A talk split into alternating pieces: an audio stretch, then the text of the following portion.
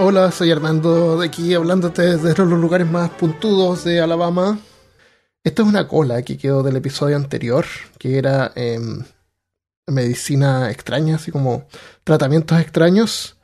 Este no es un tratamiento médico de por sí, pero es parte como de la cultura. Entonces, igual es como un procedimiento que se hace. Un hombre proveniente de Malasia de 50 años, con antecedentes de diabetes e hipertensión, se presenta al hospital con dolor de cabeza crónico que había aumentado gradualmente durante los últimos años. La tomografía computarizada de la cabeza muestra numerosos objetos metálicos pequeños de origen incierto dentro de los tejidos blandos extracraneales. ¿Mm? La radiografía de tórax muestra ángulos costofrénicos claros. Eso quiere decir costillas normales. Índice torácico cardíaco normal, normal y campos pulmonares claros. El tejido blando muestra numerosos objetos agudos en el tejido blando subcutáneo, en el cuello y en el área del tórax. Con este tipo de reportes se han encontrado varios radiólogos y médicos en Occidente. Eh, digamos, en Europa y en Estados Unidos, especialmente con pacientes provenientes de países del sudeste asiático.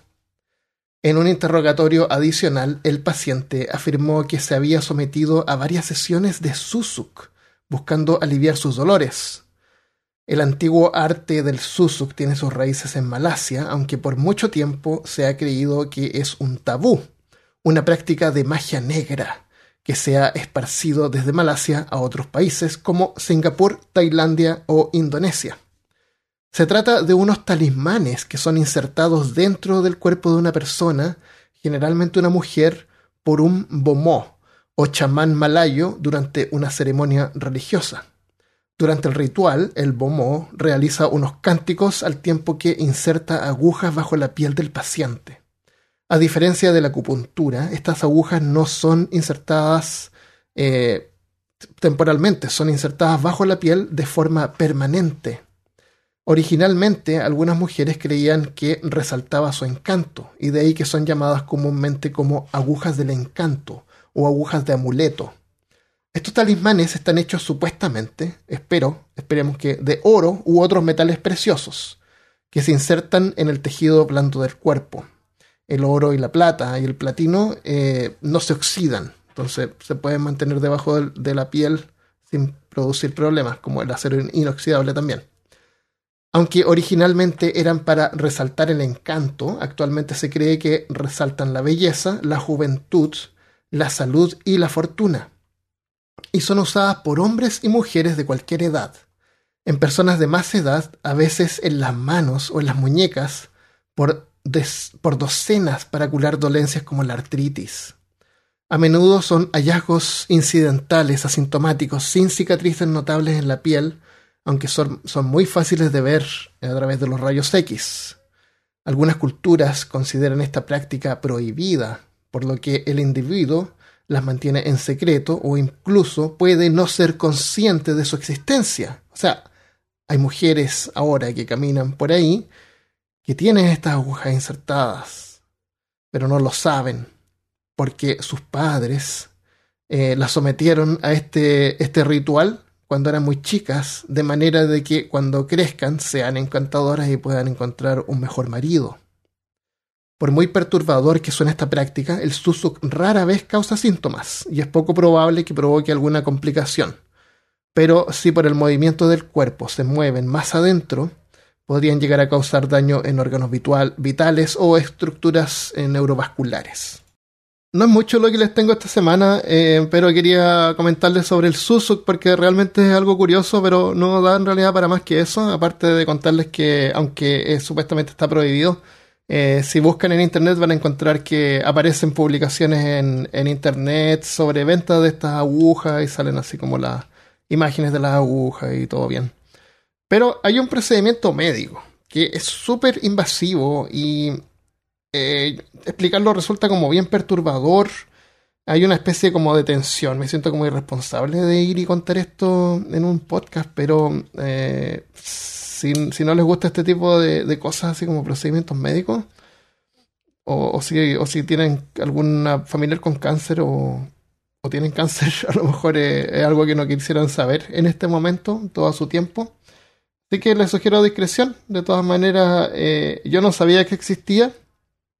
Mi vida tal vez era mejor sin haberlo sabido, pero eh, existe. Así que tal vez sea mejor conocerlo.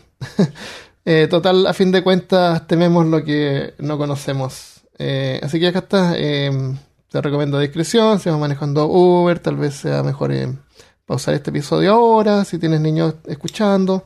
Eh, esperen el episodio del lunes que va a estar eh, súper entretenido y, relajado, así que por ese lado lo, lo pueden dejar hasta acá. Si no, continúa adelante. Esta es tu última advertencia. Aquí viene. En medicina occidental o medicina moderna, hay un tratamiento contra el cáncer que se llama braquiterapia. Braquiterapia. Se trata de un tratamiento eh, relacionado con la radioterapia. En el caso de la braquiterapia, se insertan unas agujas largas que llegan hasta el tejido comprometido. En el caso de los hombres, eh, se, puede usar esto para tratar el cáncer de próstata. La próstata es una glándula que está justo debajo de la, mm, la vejiga y eh, también abraza el, conducto por donde sale la orina. Entonces el problema es que cuando se inflama o, se produce cáncer y crece, eh, aprieta ese conducto y causa que los hombres no puedan orinar, no puedan ir al baño. Es desesperante y, sin, atención médica podría causar la muerte. Entonces en el tratamiento de braquioterapia, eh, se insertan unas varias agujas, no son así una aguja, son, estamos hablando así como de entre 5 y 10 que van, van agarradas por, por unos tubos a una máquina eh, con un bracket que las mantiene en posición y al mismo tiempo por el ano se mete una sonda hasta, hasta llegar a la altura de la próstata y que sirve para, para indicar si es que las agujas o los catéteres están implantados en la posición correcta. Luego de este agradable evento, el paciente debe permanecer 12 horas sin moverse. Ay, qué terrible. Ojalá que nadie tuviera que pasar por eso. Y mujeres no crean que se salvaron de esto, porque también se puede aplicar el mismo procedimiento al cáncer de mamas. Lo cual, claro, si lo vemos, si van a ver fotos de braquiterapia, que les sugiero que no, pero si van a verlo, se van, va, a ser, va a ser choqueante. Pero si esto funciona, a fin de cuentas es como súper localizado. Entonces podría salvar de tener que remover la parte del cuerpo. Y eso es bueno. Entonces, en apariencia suena como súper mal. Casi como el trasplante de. ¿Cómo se llama eso? El trasplante de, de flora intestinal. Que, que si saben de qué se trata, eh, suena súper mal y súper terrible. Pero en realidad en la práctica no es tan terrible. Eh, algún día se los voy a contar porque no quiero seguir perdiendo audiencia con este episodio, así que lo vamos a dejar hasta acá. Así que si alguna vez te ponen agujas, así una aguja para poder sacarte sangre, hacer algún test, o te ponen una, vacuna, eso no es nada, así que no te preocupes, está todo bien. Hay cosas mucho peores. Y bueno, eh, son todos unos encantadores, nadie necesita aguja aquí en peor caso, eh, todos los villanos y villanas todo lo que hay por este, por este viernes. Eh, espero que tengan un excelente fin de semana. Y eh, si todo sale bien, el próximo lunes vamos a tener un episodio súper especial, súper muy diferente a, cualquier episodio que hayan escuchado en el pasado. Así que espero con ansias terminarlo, grabarlo y publicarlo para que todos lo disfruten. Eh, eso es todo por ahora. Si quieres apoyar este, este podcast, puedes ir a patreon.com slash peor caso. Todas las contribuciones se aprecian enormemente. Nos vemos la próxima vez. Adiós.